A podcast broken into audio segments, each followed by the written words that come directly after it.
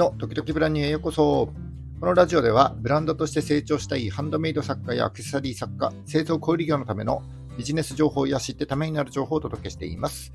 ジュエリー製造販売を自宅4畳半の副業から始めて、個人事業で10年、法人となって10年やってきた経験から、少しでもお役に立てる情報を発信してまいりますので、いいねやフォローをぜひよろしくお願いいたします。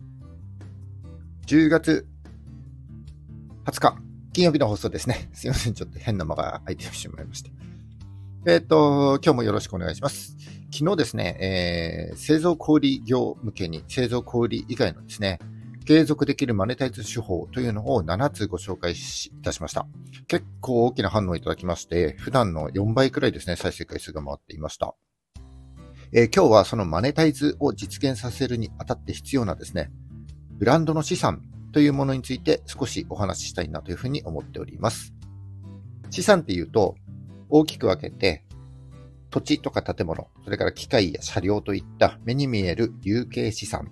それからソフトウェアや特許権といった無形資産の2つに分けられます。えー、まあ、一言でまとめるとするならば、所有することによってお金を生み出すものというような定義ができるかなというふうに思います。そこで今日はですね、えー、無形資産の中でも目に見えないんだけどもブランドの強みとしてお金を生み出す可能性がある資産、えー、3つの資産、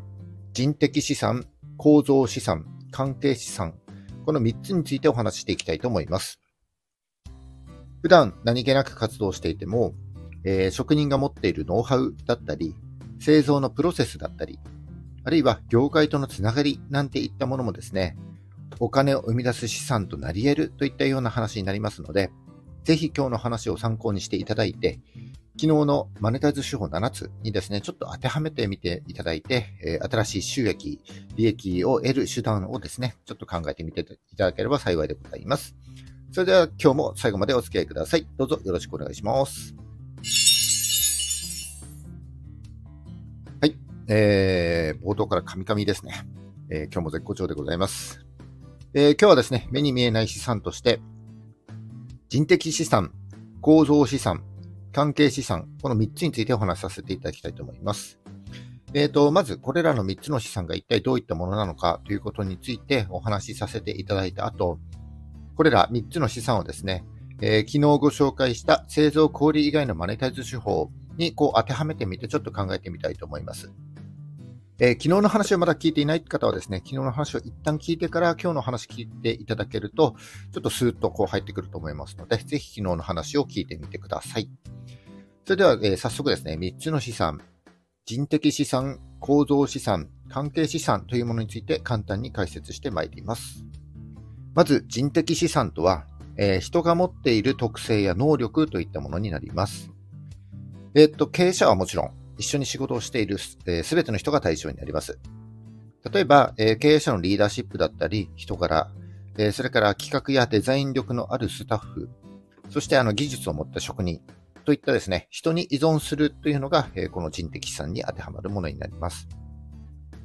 えー、次に構造資産というのは、事業の仕組みだったり、マニュアルといった、えー、事業を行う上で構築されてきたものになります。この中には例えば、長年受け継がれてきたお客様との接客対応の方法とか、え職人が持っている製品の製造工程なんていうのも当てはまってきます。え人的資産と違う点はですね、人的資産が人に依存すること、つまりその人が辞めてしまったらその資産を失ってしまうということに対して、え構造資産はその人が辞めてもマニュアルやノウハウとしてこう残していけるものを、え構造資産というふうに言います。え最後の関係資産ですけども、え他の事業だったり、え他の企業とのつながりなんかをこう指していまして、え例えば特定の仕入れ先だったり、え特定の販売先、あるいは事業を行う上での他の会社とのあの協力関係のことになりますね。えこの関係資産には、え金融機関とか外注先なんても含まれてきます。これら人的資産、構造資産、関係資産っていうのは、えー、帳簿だったり決算書には資産の数値として現れることはありませんけども、えー、会社でも個人事業でも全く同じということはなくてですね、えー、事業者がそれぞれ特有の強みとして持っているものになります。はい。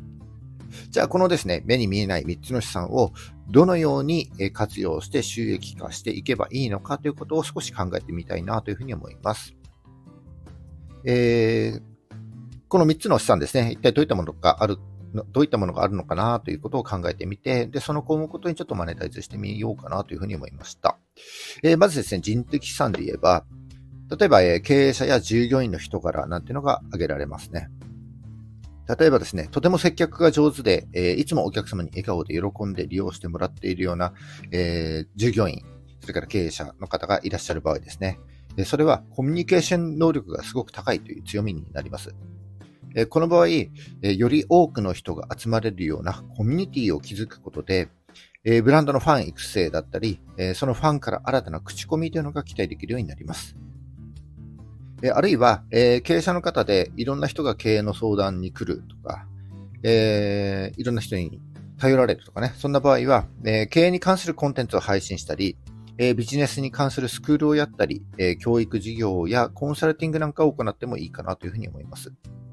そして、このコミュニティだったり、えコンテンツ配信によって、えー、得ることができる視聴者、それからスクール事業なんかで生まれたファンだったり、え口コミというのは関係資産になりますし、えそれらを構築する上で生まれた仕組みというのは構造資産へこう発展していきますので、この人的資産というのは、こう目に見えない3つの資産を作り出す源泉にもなり得るということになります。はい。で、構造資産はですね、えー、マニュアルとかシステムなどの特定の人に依存しない、えー、会社の仕組みなどを言いますけども、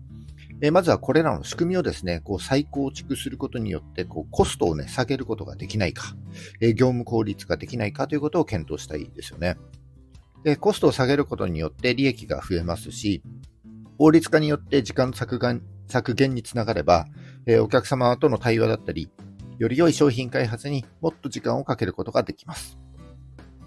また、これらのマニュアルやシステムが、えー、他の業界でも再現可能なものであればですね、それは、えー、ライセンシングやレンタルサービス等でこう継続して収益を得る柱となる可能性があります。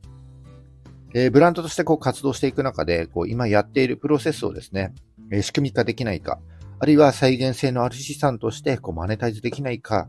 もしくは、ね、知的財産としてこうライセンス料を取ることができないか、なんてことをちょっと考えてみると、今までにない発想が生まれるかもしれません。最後、関係資産は、えー、特定の仕入れ先だったり、特定の販売先、あるいは事業を行う上での他の会社との協力関係なんかのことになります。え先ほどの人的資産によって生まれたコミュニティやコンテンツ配信に必要なウェブサイトやプラットフォームですね。これをですね、え外部企業とのスポンサーシップで、え収益ができないかということを考えてみるのもいいと思います。またですね、えこの換気資産には、え例えばコミュニティによって生まれたファンとか、あと口コミとかも含まれますので、えファンに対してこう限定的なコンテンツ配信を行ってみたりとかですね。あるいは、えー、膨大な口コミを集め集まったとしたらこうデータ化して、えー、どっか企業に販売する。もしくはこうサブスクリプションでこう利用してもらうなんてのもちょっと面白いかなというふうに思いました。はい。えー、以上ですね、今日は、ね、目に見えない資産として、人的資産、構造資産、関係資産の3つについてお話しさせていただきました。えー、っと、こう目に見えない資産っていうのは、会社でも個人事業でも全く同じものをみんな持ってるかというと、そうではなくてですね、事業者それぞれがこう特有の強みとなりますので、えー、これといった具体的な活用法はちょっとないんですけども、えー、普段ですね、こう何気なく活動している中にもですね、こう収益化できる資産というのが結構眠ってる可能性があるということです。だからただこうなんとなく、えー、過ごすのではなく、今行っているプロセスやノウハウ、え業界とのつながりだったり、お客様とのコミュニティの中にですね、今日お話した3つの資産が眠っていないか、ちょっとですね、少し意識してみていただいて、えー、今日の話と昨日のマネタイズ手法7つですね、これを参考にしていただいて、新しい収益の手段を考えてみていただければ幸いでございます。えー、こういった製造小売以外のですね、えー、収益の手段があれば、その収益を、例えば家賃だったり、水道光熱費、それから人件費といった活動の基盤というところに、えー、この必要な費用にですね、当てることができると思います。でこの活動の基盤にかかるお金のことを気にすることがなくなれば、えー、より良い商品開発だったり、え、お客様とのそのコミュニケーションといった、えー、ものすごく生産性の高い活動の部分に時間をかけていくことができますので、えー、ぜひですね、検討してみてはいかがでしょうかというのが今日のお話になります。えー、以上ですね、え今日は目に見えない資産こそブランドの武器というテーマでお話しさせていただきました。え今日の話が少しでも役に立った、ためになったと思った方は、いいねお願いします。え聞いたよという印で、いいねボタンをポチッと押して残して書いていただけると非常に嬉しいです。え今後も頑張って配信してまいりますので、よかったらフォローもぜひよろしくお願いいたします。はい、えー、10月20日金曜日、週末ですね。ちょっと明日、明後日はお休みさせていただいて、また月曜日にお会いしましょう。それじゃあ、バイバイ。